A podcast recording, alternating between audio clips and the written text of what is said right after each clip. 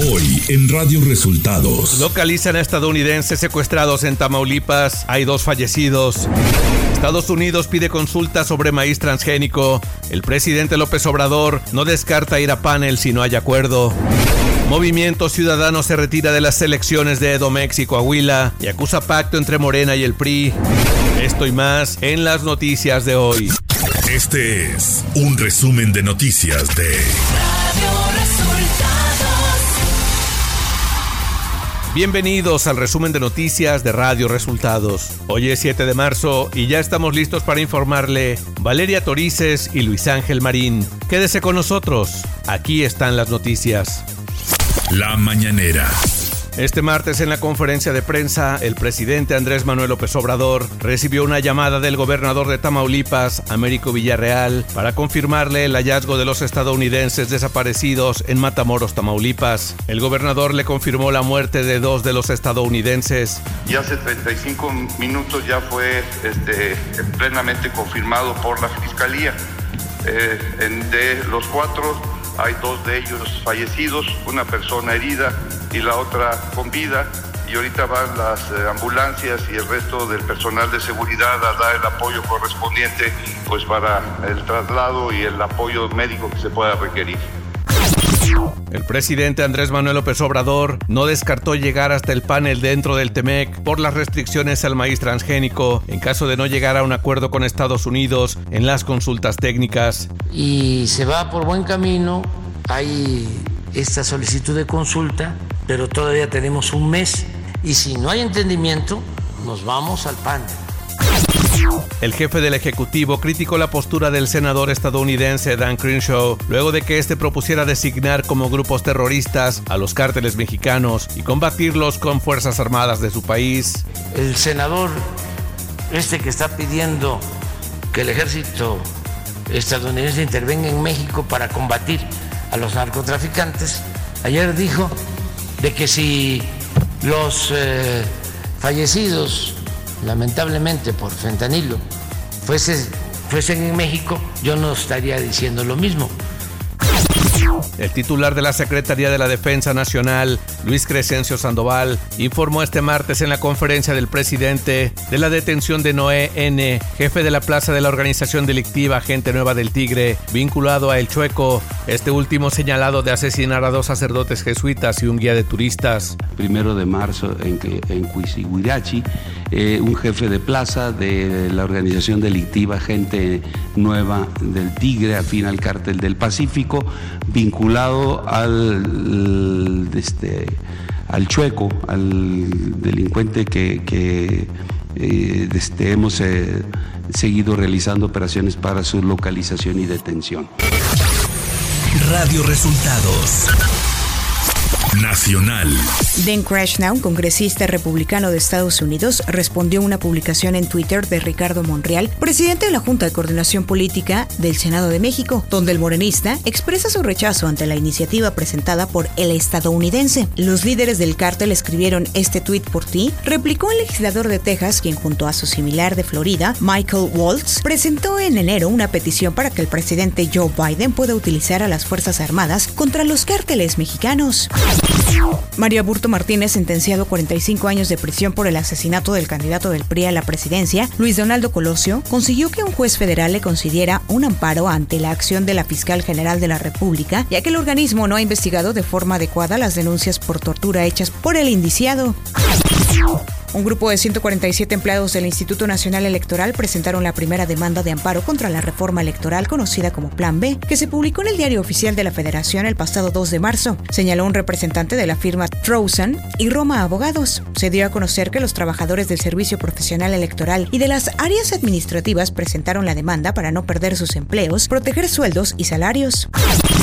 La Fiscalía General de la República y la Auditoría Superior de la Federación impugnaron por separado el fallo del juez Roberto Omar Paredes Gorostieta Femat, quien el pasado 24 de febrero absolvió a la exsecretaria de Estado Rosario Robles del delito de ejercicio indebido del servicio público. Ambas dependencias coinciden en que el juez ignoró indicios de prueba que vinculaban directamente a la exfuncionaria con los hechos ilícitos conocidos como la estafa maestra.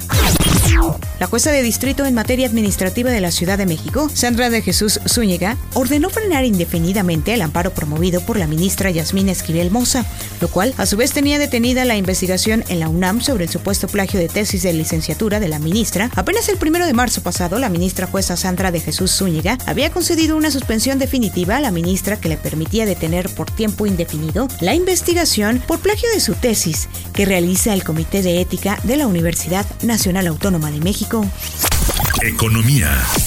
La Oficina del Representante de Comercio de los Estados Unidos anunció este lunes que está solicitando consultas técnicas con el gobierno de México en relación a productos de biotecnología, en especial por el maíz transgénico. Las consultas se solicitan bajo el capítulo de medidas sanitarias y fitosanitarias del TEMEC, Acuerdo Estados Unidos, México, Canadá. La embajadora Catherine Tay dijo que Estados Unidos ha transmitido repetidamente una serie de preocupaciones con las políticas de biotecnología de México y la importancia de adoptar un enfoque basado en la ciencia que cumpla con sus compromisos del TEMEC. Tay agregó que las políticas de México amenazan con interrumpir miles de millones de dólares en el comercio agrícola y sofocarán la innovación que es necesaria para abordar la crisis climática y los desafíos de seguridad alimentaria si no se abordan. Ciudad de México. En el marco del Día Internacional de la Mujer, la jefa de gobierno de la Ciudad de México, Claudia Sheinbaum, dio inicio a las acciones del programa Tu Unidad, Todas contra la Violencia, con el objetivo de combatir la violencia contra niñas, adolescentes y mujeres en las 12.000 unidades habitacionales de las 16 alcaldías de la capital del país. Dos hombres que transportaban seis armas fueron detenidos en las inmediaciones de la estación Guerrero del Metro de la Ciudad de México. Los dos individuos fueron arrestados ya que llevaban consigo seis subametralladoras, las cuales comercializaban por internet y entregaban en estaciones del metro. Omar García Harfush, titular de la Secretaría de Seguridad Ciudadana, informó de la detención. Este lunes, agentes de la Fiscalía de la Ciudad de México detuvieron a una pareja, la cual secuestró a una menor en 1995 en el bosque de Chapultepec. La menor de 3 años vivió 27 años con la pareja. Antonio N. y Patricia N. fueron trasladados a los reclusorios varonil y femenil respectivamente. Información de los estados. El gobierno de Durango confirmó este lunes la detención de uno de los dueños del Hospital Santé, uno de los cuatro hospitales privados donde se originó el brote de meningitis, que hasta la fecha ha cobrado la vida de 36 personas. El gobernador de Nuevo León, Samuel García, dijo en entrevista a la agencia EFE que tras el anuncio de la llegada de Tesla, está más comprometido que nunca con la entidad y descartó buscar la candidatura por la presidencia de México en 2024. Samuel García reiteró que por ahora no piensa más que en completar su periodo de gobierno. Radio Resultados Internacional. La ministra de Gobernación de Nicaragua, María Amelia Coronel, aprobó este lunes la cancelación de la personalidad jurídica de 18 cámaras empresariales agrupadas en el Consejo Superior de la Empresa Privada y también la cancelación de la Asociación Cámara Minera de Nicaragua por supuestamente estar en incumplimiento conforme la ley y no promover políticas de transparencia en la administración de los fondos, desconociéndose la ejecución de sus proyectos y si fuera acorde a sus objetivos. Corea del Norte amenazó este martes con tomar medidas abrumadoras ante los movimientos militares de Seúl y Washington, que realizaron en la víspera maniobras con un bombardeo estratégico y preparan unos amplios ejercicios a partir del próximo lunes. La hermana del líder norcoreano Kim Yo-jong lanzó esta advertencia en respuesta a las ostentosas acciones militares por parte de Estados Unidos y Corea del Sur, que han ido demasiado lejos y se han convertido en extremadamente irracionales en unas declaraciones recogidas hoy por el medio estatal KCNA.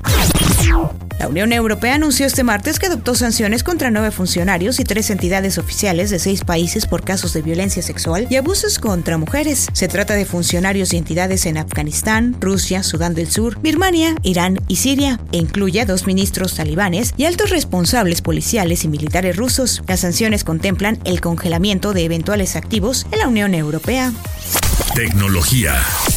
WhatsApp está desarrollando una función que permite silenciar llamadas de números de teléfono desconocidos a través de la aplicación, una característica destinada a evitar llamadas no deseadas y que se ha visto en la última beta para Android. La función se llama silenciar llamadas desconocidas, informó Wabeta Info, que además dio a conocer que WhatsApp está probando para Android una nueva notificación que alerta a los usuarios de la posibilidad de compartir archivos de hasta 2 GB de tamaño a través de los chats. Espectáculos.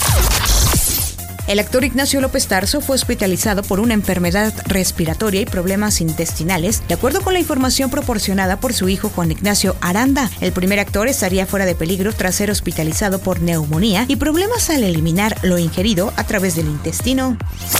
Deportes. Diego Coca dirigió este lunes el entrenamiento con la selección mexicana de fútbol soccer, tuvo la oportunidad de tener el primer contacto con algunos de los convocados y definió su primera alineación. Entre los convocados se encuentran el Piojo Alvarado, Uriel Antuna y Henry Martín. El número uno del tenis mundial, Novak Djokovic, se vio forzado a renunciar al Masters 1000 de Indian Wells, que inicia la próxima semana en California, Estados Unidos, al no poder ingresar al país sin vacunarse contra el coronavirus, confirmaron este domingo los organizadores. Y hasta aquí las noticias en el resumen de Radio Resultados. Hemos informado para ustedes Valeria Torices y Luis Ángel Marín.